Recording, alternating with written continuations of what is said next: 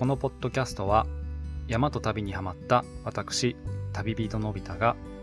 山や旅や日常についてゆるーく語るポッドキャストです。挑戦中の日本百名山を登った順に振り返ったり海外や国内の旅の話もしていきます。皆さんおはようございます。こんにちは。こんばんは。えー、久々の収録ですね。あのー、まあ、前回、前々回と、えー、青森のね、あの、旅の様子を山音として配信させていただきました。で、実はあの、先週の配信の方は、えっ、ー、とね、最初と最後に、あのナレ、ナレーションをつけようと思って、あの考えていたんですよ。で、あの、配信前にやろうかなと思ってたんですけど、あの、先週末ちょっと僕用事があって出かけていて、まあ、飲みに行ってたんですけど、で、あの、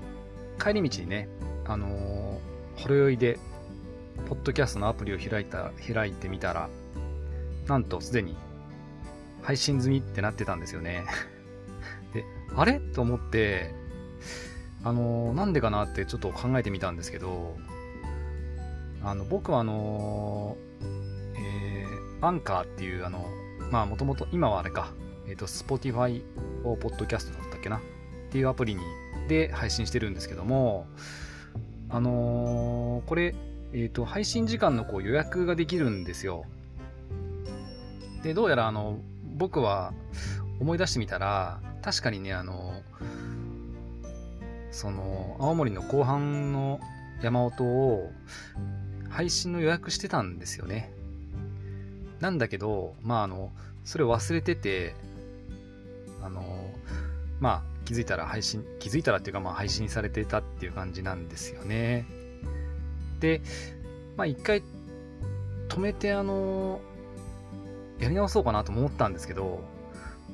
まあ、この方がリアルな山本かなっって思ってそのまま配信している感じです。もうね、だんだんと40代も半ばになってくると、あのー、忘れることが増えてきてダメですね。はい、そんな感じでした。まあ、あの、本題の青森のね、あのー、旅っていうのは、えっ、ー、と、当初はあの、飛行機で行こうか、まあ、あのー、ね、現地でそれでレンタカー借りようかなとかね、はたまた、やっぱりやめて、自家用車で行こうかなとか本当に迷ったんですけど、あの最終的に調べてみたらね、すべての工程を、まあ、公共交通機関を使って行けるっていうことが分かったので、じゃあそれで行って、行ってみようかなっていう結論に至りました。なので、あの、レンタカーはやめて、あと、あの、青森と神奈川の往復をどうしようかなって考えたんですけど、まあ、できるだけ費用を抑えたかったんですよね。で、えっ、ー、と、夜行バスを調べてみたら、あのー、まあね、意外といい便があって、まあ、行きは弘前、帰りは青森っていう感じで、行きは弘前から、あ、ごめん、間違えた。行きは弘前行き、帰りは青森から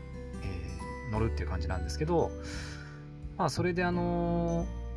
青森、神奈川往復でね、だいたい1万3000円ぐらいで行けたので、よかったですね。で、もうあの、やっぱりね、さすがに帰りは、あの、旅の疲れもあったので、まあ、東京着いてからそのまま仕事だったんですけど、まあ、その日は結構眠くてね、少々頭の周りが悪かったですね。まあ、いつものことなんですけど、さらに頭の周りが悪かったです。で、あの、青森のね、あの岩木山と八甲田山って山をこう巡る旅をしてきたんですけど、まあ、これ総括してみると、あの、とっても素晴らしい旅になりました。現地であの、たくさんの方に出会って、あの、話をして、えー、美味しい魚と、あの、美味しいお酒もただけましたし、あとはスカユの温泉ですかね。前から入りたかったので、これは本当に良かったですね。で、今回あの、スカユまであの、バスで行ったんですけど、このバスがあの、行きも帰りも1日2便しかないんですよ。だからあの、八甲田を下山して、あの、スカユの温泉に入るんですけど、まああの、いつもならね、温泉とかってこう、さっと入ってすぐに出てきちゃうってことが多いんですけど、あの、スカユに着いた時点で、その乗りたいバスまで3時間以上あったんですよね。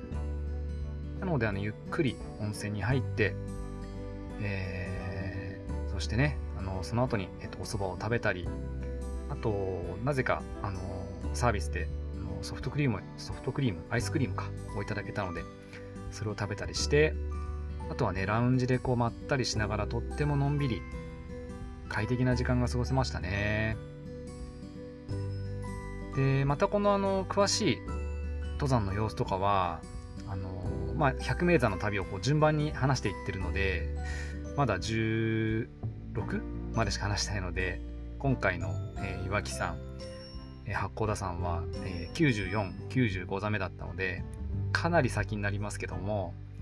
えー、いつかその時のエピソードは話させていただきたいと思います。まあ、これで僕の、あのー、百名山の旅も、えー、95座まできました。で、残りが5座。あのー、なんかね、残り5座っていうと、お、もうすぐじゃんって感じなんですけど、うーん、僕にとっては、まあ、いよいよだなっていう感じと、まあ、残りの5座っていうのもね、厳しいところばかりなので、あのまだまだ、まだまだだなっていう感じがね、ひしめき合ってる感じですかね。でもまあ、あの、とにかくね、なんだか今回の青森は、本当に久々に、こう、旅をしたなっていう感じがしました。旅って本当にいいですね。ありがとう、青森。また行きますよ。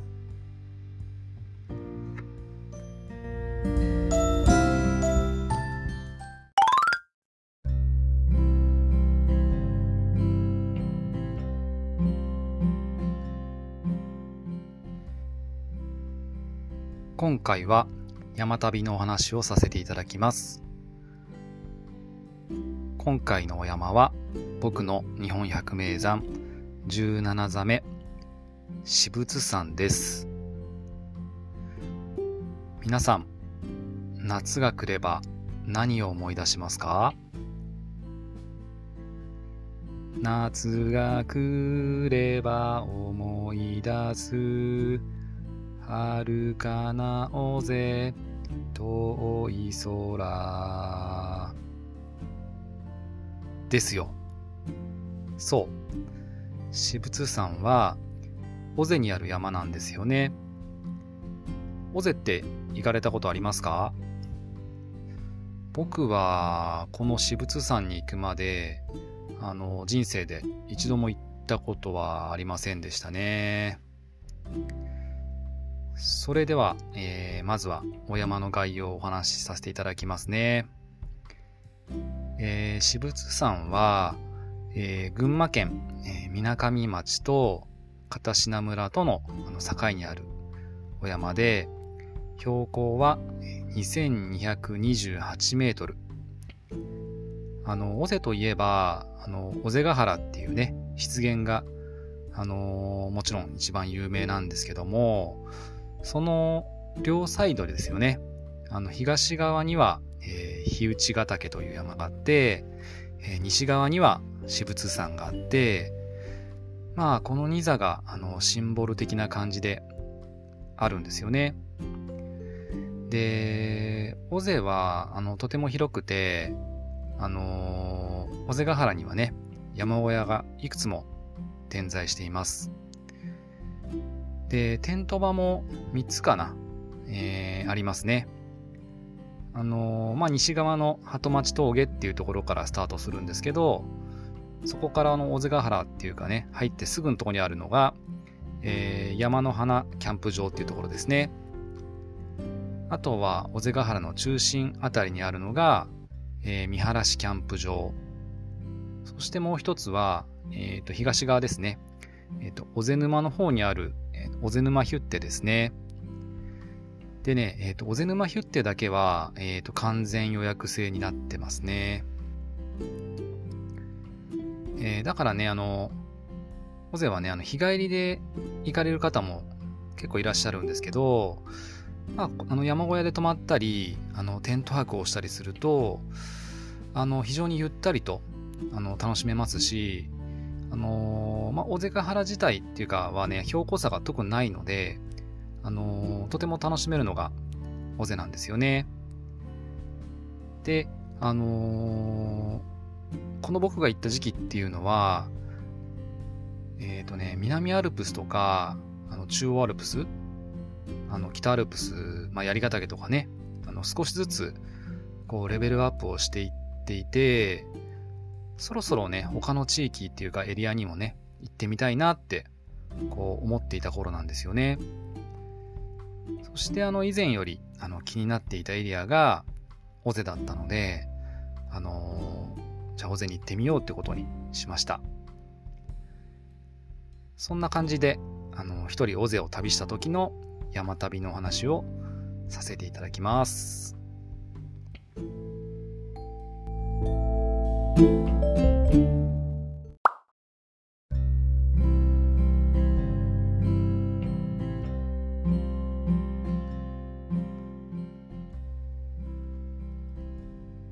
僕が私物山を訪れたのは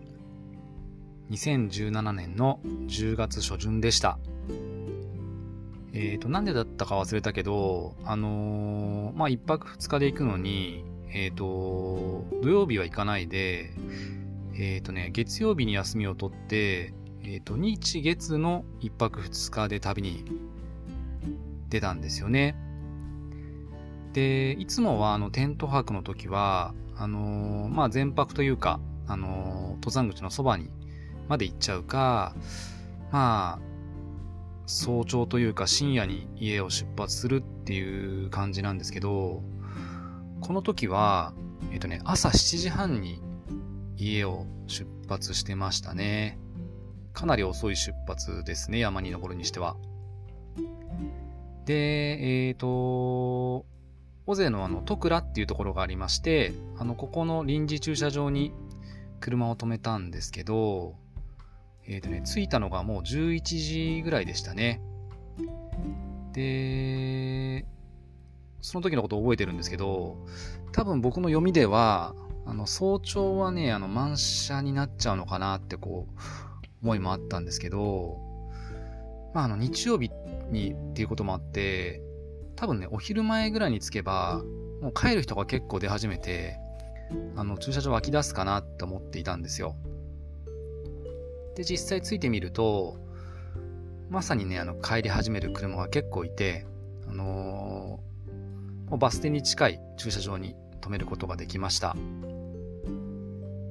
で、あの、尾瀬もね、あの、マイカー規制があって、え、ー、と、その時は、えー、尾瀬の徳倉というその駐車場からね、えー、西側の玄関口であるね、鳩町峠っていうところまで、えー、バスで移動したんですよね。でね、この時、えー、まさかのことが起こるんですけど、以前のエピソードでお話ししたあの、常年岳って時、常年岳に一緒に登った、あの、T さんと、この鳩町峠でね、ばったり出会ったんですよ。こんなことってあるんですかね？っていう感じですよね。でもね、あの、実はこの T さんとはね、なんかね、行く時期とかこう場所の傾向が似ているのか、結構ね、山で出会ってるんですよね。あの、冬の丹沢でも出会いましたし、まさか北アルプスのね、西穂高、西穂高岳っていうところですよね。そこでも出会ったんですよね。あれ、のび太くん何してんのみたいな感じで言われて、あれ？とかって言ってね、びっくりですよね。まあね、日本中に山がたくさんあるのに、すごいですよね。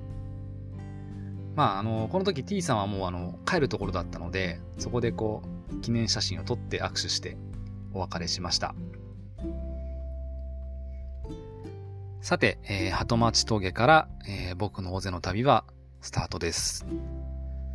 えー、その時の、えー、僕の予定は、えー、こんな感じです。まずは、えー、鳩町峠をスタートして、えー、山の花っていうところにある、えー、ところでテントを張ります。そしてね、あの、その後は、えー、尾瀬ヶ原を、まあ、ゆるっとハイキングをして、あの、テント場に戻って、えー、初日はテント泊。二日目は、えー、そこから、えー、私物山に登って、鳩町峠に戻るっていうプランですね。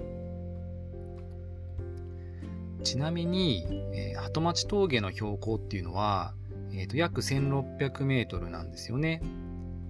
で、尾瀬ヶ原の標高が、えー、1400くらいかな。なので、えっ、ー、とね、最初あの、スタートはだいたい1時間ぐらいなんですけど、あの、200ぐらい下るんですよね。うん。で、最初はあの、樹林の中をこう、下っていきましたが、まあ、さすが尾瀬ですね。あの、登山道もしっかり整備されていて、とても歩きやすいですね。で、この時はあの、日曜日のお昼頃っていうこともあって、あの、僕みたいにこう、尾瀬ヶ原に向かって降りていくっていう人は結構少なくて、あの、どちらかというとこう、もう帰る人っていうんですかね、あの、登って鳩町峠に戻っていく人が多かったですね。下り基調なので、あの、1時間ほどの、1時間ほどで、あっという間に、あの、山の花エリアに到着しました。で、山の花っていう場所にはいくつか山小屋があるんですけど、えー、テント泊の受付は、えー、私物山荘さんでできます。僕も早速ね、あのー、テントの受付をして、えー、テントを張ったんですけども、お昼過ぎの段階で、えっ、ー、とね、まだ誰も張ってなかったんですよ。で、日曜だしね、まあ、人少ないかなと思ってたんですけど、まあちょっと、あれ？って感じでしたがね。うん。で、なんでかっていうとですね、えっ、ー、と、尾瀬はね、熊が出るっていうことも結構多くて、この山の花エリアでもこう目撃情報もあって、まあ食べ物とかはね、あの、必ずちゃんとこう、テントの中にしまってくださいねとかね、こう、いろいろと案内とかも出てるんですよね。で、もし今日ね、僕一人だったらテント泊が、ちょっとやだな、熊に怯えながら一人で怖いなと思いながら、テントを設営しました。山の花のエリアには、えー、ビジターセンターっていうのがあるので、え、ー、と、テント張った後に覗いてみたんですけど、するとですね、えーと、月のワグマの剥製があったんですよね。あね、剥製であっても本当にこう、いかつい感じが伝わってきて、恐怖でしかないですね。もうこんなのに出会ったら本当に嫌だなっていう思いで恐怖が増しました。さてさて、えー、気を取り直して、尾瀬ヶ原の散策がスタートです。で、この時は、えー、10月の頭っていうこともあって、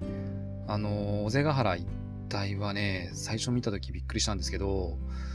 もうあの、草もみじが、あの、紅葉していて、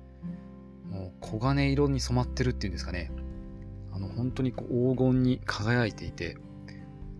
めちゃくちゃ綺麗でしたね。あの春とか夏にこう尾瀬に行ったことがないのでわからないんですけど、うん、なんかとってもいい時期に来たのかなっていう感じでしたね。そしてあの目の前には、あのー、こう、日内ヶ岳がこうドーンと見えて、こうね、あのー、その中をこう、歩けるんですよね。そしてあの、ところどころに、あの、地頭があるんですよ。あのー、皆さん地頭って、あの聞いたことありますか？わかりますか？あの湿原の中にある、こう、なんていうのかな、こう、沼っていうか池っていうか、ちっちゃいのがあるんですけど、まあ、そういう地層が結構点在していて、あのー、その地層にね、火打ちヶ岳がこう映り込んでいて、で、その地頭と火打ちの間には、あのー、草もみじのね、黄金色の景色が広がっていて、本当にこう、うん、なんとも言えない素晴らしい景色なんですよね。で、僕はあの、この尾瀬ヶ原を、まあ、尾瀬ヶ原って広いので、こう、コースもいくつかあるんですけど、えっ、ー、と、なんて言ったらいいのかな。えっ、ー、と、時計回りに回るっていうのかな。えー、まあ、よっぴお橋っていう方があるんですけど、そっちの方に向かってこう、歩っていって、で、なんかね、途中にこう、でっかい鐘みたいのがあって、まあ、あの、熊よけのために鳴らしてくださいとか書いてあるんですけど、なんかね、なんかそっち側ね、ほんと人が少なくて、ビクビクしながら歩きましたね。でそこからこう、あの時計回りで回ってくると、あのえっ、ー、と、竜宮小屋ってところがあるんですけど、あの、そこら辺まで来ると、もうだいぶ人が増えてきて、ああ、よかったと思いながら、安心しましたね。そこから今度はこう、あの山の花の方に戻るんですけど、今度帰りは、あの、さっきまではね、あの、日内ヶ岳を見ながら歩いてたんですけど、逆に、逆向きになるので、えっ、ー、とね、その、黄金色に染まった湿原の奥に、翌日登る私物山がね、ドーンと見えるんですよね。あのー、ちょっと夕暮れに染まってね、とっても雄大な景色でしたね。無事にあの、尾瀬ヶ原のこう散策というかハイキングを終えて、あのテント場に戻るとですね、嬉しいことがありました。あの、僕のテントを含めて、テントがですね、3つぐらいに増えてたんですよ。あのー、熊に怯えてね、一人ぼっちかなと思ってたので、まあ、とってもほっとしましたね。まあ、あの、今思えば、あの、やられるときは、1つだろうが3、3つだろうが、やられちゃうような気がするんですけど、でも本当に心強かったです。で、あの、私物山荘なんですけど、ここはあの、テント泊の方でも、あの、有料でお風呂に入れるんですよね。で僕が行ったの10月の頭だったんで、標高もね、高いし、まあ、だいぶ肌寒かったので、このお風呂で温まれたのは嬉しかったですね。そして、あの、テント泊はね、お待ちかねの晩ご飯ですよ。で、本当に毎度毎度なんですけども、あの、キムチ鍋ですね。もう寒くなってきたからね、あの、鍋が美味しい時期になってきました。で、まあね、僕が食事が終わる頃になった頃だったと思うんですけど、あのー、まあ、隣にいた、あのーソロで、まあ、一人でね、いらしていた、こう、テントワークの女性の方がいらっしゃったんですよね。で、その方とね、あの、あの、まあ、こんばんはとかって挨拶してたら、あのー、その女性の方が、あの、私、梅酒作って持ってきたんですけど、一緒に飲みませんか？ってこう、誘っていただいたんですよね。で、まあね、一人でね、あのー、こう、過ごすっていうよりもね、あの誰かとこう話しながら過ごすっていうのは本当に楽しいじゃないですか。だから、あの、渡りに船っていう感じで、まあ、いいんですかって言うとね、あの、荷物軽くしたいんで、ぜひ飲んでくださいって言ってくれたんですよね。で、このあの、荷物を軽くしたいのでとかっていうのって結構登山あるあるなんですよね。あの、食べ物とかこう何かをこうおすお裾分けするときって、これ言いますね。あの、持って帰ると重いから、少しでも減らしてね、食料とかを減らして軽くしたいって意味なんですよね。で、あの、お言葉に甘えて、あの、一緒にその方とね、あの、梅酒を飲ませていただきました。で、その女性の方は、あの、地元群馬の方で、あの、尾瀬には何度も来てて、尾瀬が本当大好きだっていう話をしてくださって、あの、特にね、あの、どんな風景が好きなんですかって聞いたら、朝、朝の尾瀬ヶ原っていうのは本当に素晴らしいんですよってこう、言ってくれたんですよね。で、まあ僕はあの、お湯を沸かして、あのその方がね、の作ってくれた梅酒をこう2人でお湯割りにしながら他にもいろんな山の話をしながらあの尾瀬のテント場でね秋の夜長を楽しみました。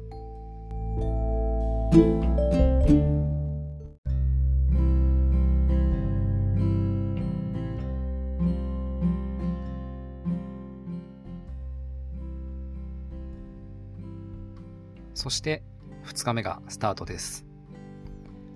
あの早朝でね、あの前日ご一緒した女性の方とはお会いできなかったので、えー、一人で渋津さんに向けて登り始めました。あの、ちょっとだけ湿原を歩いて、すぐに本格的な登山道に入るんですよね。で、この2日目は、あの、月曜日だったってこともあって、あの、他に登山者の方もいなくて、まあ、僕はあのー、熊が本当に怖くて、じゃんじゃんじゃんじゃん熊鈴鳴らしながら歩き出しましたね。うん。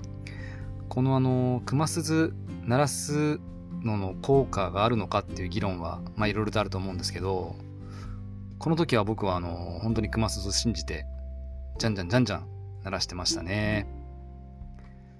で、このあの、山の花から、えー、私物に登る登りでは、あの、ジャモンガンっていうこう、岩がとっても多いんですよね。でこのジャモン岩っていうのがあのとっても滑りやすい石なので、あのー、ここを登るとき、あのー、ジャモン岩でね、滑らないように注意していただく方がいいかと思います。そしてあのー、まあ樹林の中を登っていくと、あの看板が出てきて、あの、ここが森林限界ですよって書いてあるんですよね。あの森林限界っていうのは、あの、ここから先は、まあ高い樹木が生えませんよっていうような場所なんですけど、で、その辺りから、あのー、一気に紅葉が出てきて、とっても綺麗でした。とても興奮しましたね。で、そのあの開けたエリアをだんだんだんだん登っていくんですけど、で途中でこうパッて振り返ってみたんですよ。そしたら、あのー、もう高い木がないので、後ろがバーって開けてて、そこにはね、あの、前日歩いた尾瀬ヶ原と、その奥にね、日内ヶ岳の大展望が広がっていましたね。この景色は本当に圧巻で、もう今でも本当にこう、その時のことを思い出すとすぐ目に浮かびますね。で、ちょっとテンション高まったところで、さらに今度は前に進んでいくんですけど、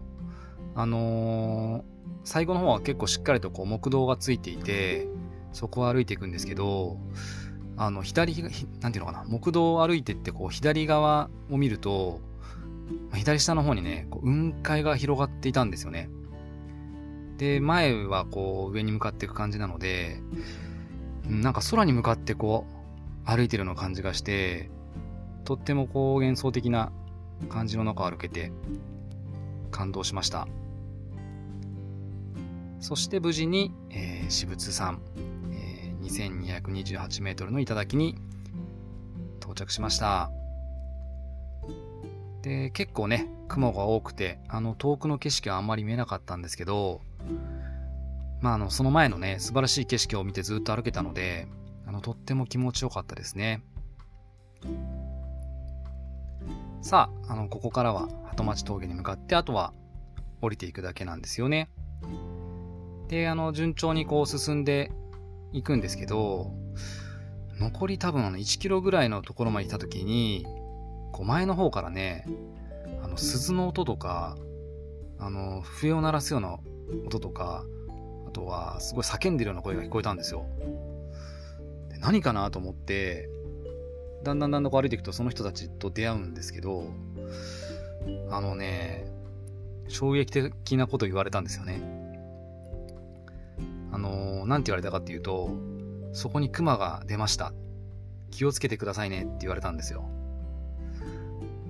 で、これ相当動揺したんですよね。あの、前も後ろも人がいなくて、まあ、ま、ま、まあ、後ろも人いなくて、で、その前から来るのはその人たちだけで、その人とすれ違ったら僕はまた一人になるわけなんですよ。それで、あの、気をつけてくださいねって言われても、何をどう気をつけていいのかが全然わからなくて、うーん、は、はい、みたいな感じですれ違ったんですけど、うーん、まあしょうがないからね、熊鈴ガンガン鳴らして、そっからね、鳩町峠までは、なんかね、テント担いでるのに、トレランみたいにこうね、かなり急いで下りました。あのー、鳩町峠が見えた時にはね、本当にこうほっとしましたね。で、一応あの、その、まあ目撃情報とかってこう、いろいろとね、こう、どこで出ましたよとかっていう情報って結構山の中でこう共有してるので、一応鳩町峠にある売店の方に行って、あの、この辺りで、あの、熊が出ましたよっていうのはお伝えし、まあ僕は実際見てないんですけど、あの、伝えておきました。うん。本当にちょっと恐怖を感じた瞬間でしたね。そしてね、あの、ほっとして、あのー、まあ、携帯の電波が入るところまで来てね、あの、ちょっとメールとかを見ると、あの、昨日ご一緒した女性の方からメールをいただいてたんですよね。で、そこには、あのー、その、梅酒飲んでる時にね、話してた、オゼは朝が本当に素敵なんですよって言ってた通りで、あのー、早朝のね、朝もや煙る、こう、なんていうのかな、青紫色の空と、あとこう、黄金色に染まる、こう、美しい、尾瀬ヶ原の写真が添付されていたんですよね。うん、なんかすごい、本当に素晴らしい写真でした。まあそんな感じでね、最後にこう、とっても素晴らしい写真を見て、こう前日のね、あのお酒の味を思い出し、思い出した、あの、素敵な尾瀬の締めくくりになりました。まあ本当に素敵な尾瀬の旅ができて、また行きたいなって思えた私物さんになりました。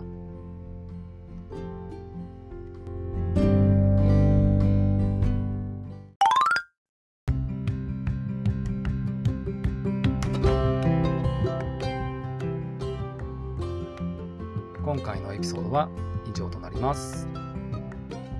あのー、山での出会いって不思議なんですよね。例えばこう街の中で出会った人とすれ違った人と話すことなんてまずないじゃないですか。でも山に入るとすれ違いでは「こんにちは」って挨拶するし休憩中とかね山小屋とかテント場とかで出会った方とねお話ししたり一緒にお酒を飲んだりするってこともまああるんですよね。あのそういう出会いってこう何、うん、て言うのかな。あの年齢とかね性別とか職業とかね関係なくこう対等に話ができてあの本当に素敵なこう瞬間というか出会いなんですよね。うん。僕こういうの好きですね。僕は、あの、まあ、毎回こう、すれ違う、するときに、こんにちはって挨拶するんですけど、まあ、必ず、1回ぐらいはね、あの、毎回、あの、こんにちはって言っても、ガン無視されるってことがありますよ。うん。まあまあ、それも慣れましたし、あのでもね、それ以上に、あの、こうすごいこう、ニコッとして、こんにちはって返してくれる人もいて、本当にすごいいいなって思います。のちなみにあのちょっと私物山に戻りますけどえっ、ー、とね鳩町峠から直接こう私物山にこう登ることももちろんできるんですけどあの私物山から、えー、山の花の方ですね尾瀬ヶ原の方にこう下るっていうことがあのできないんですよ。でなぜできないかっていうとあのちょっと調べてみたらあの植生保護っていうところと多分ねあの蛇紋岩とかで多分滑りやすいっていうのもあって安全面からあの通行禁止にしてるみたいですね。なので、えー、尾瀬ヶ原と私物山両方楽しみたい方は先にね尾瀬ヶ原に入ることをおすすめしますね。はあ尾瀬はね本当にいいところなので登山しない方でもハイキングでぜひぜひ訪れていただきたい場所ですね僕も百名山の旅が終わったらあの尾瀬沼の方とかは行ったことがないのでぜひまた行きたいですね。えー、今回もあの最後までお聴きいただきありがとうございました。えー、また僕は Twitter とか、えー、Instagram もやってますのでメッセージやフォローもいただけると嬉しいです。あとあの概要欄の方に、えー、ていうのかな、えー、お便りフォームみたいなのも作ってるので、よければそちらも覗いてみてください。えー、ではまた次回のエピソードでお会いしましょう。それでは、さようなら。